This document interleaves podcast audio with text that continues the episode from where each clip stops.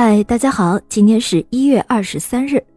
曾在二零零一年一月二十三日，以色列政府在耶路撒冷赫佐尔山的犹太大屠杀纪念馆举行庄严的仪式，授予何凤山国际艺人称号，表彰他拯救无数生命的英勇行为。这位何凤山到底是何许人呢？很多人以中国的辛德勒来比喻他。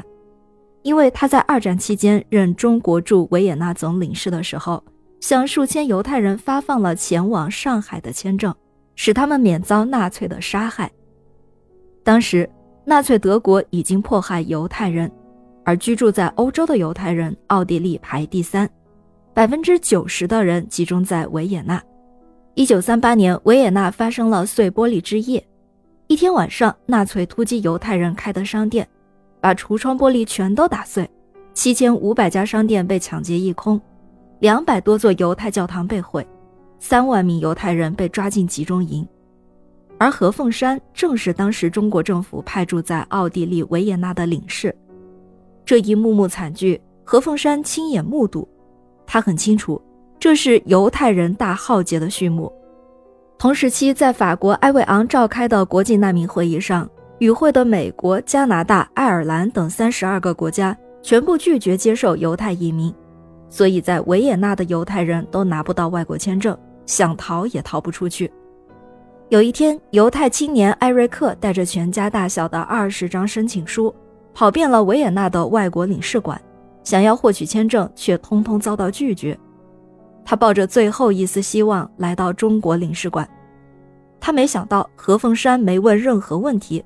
直接就发给他前往上海的签证。艾瑞克紧紧握住何凤山的手，久久说不出话来。就这样，中国领事馆发签证的消息一夜之间传遍了维也纳。天还没有亮，领事馆外面就出现了排队的人，等着申请签证。白雪越堆越厚，气温也越来越低，排队的人却越来越多。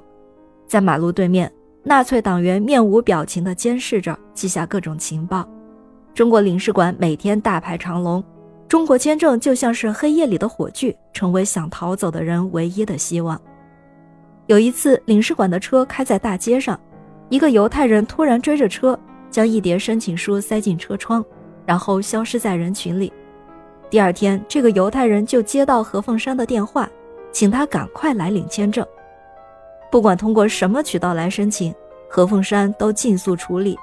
他和所有馆员每天都工作到深夜，当天的签证申请没有处理完，绝不休息。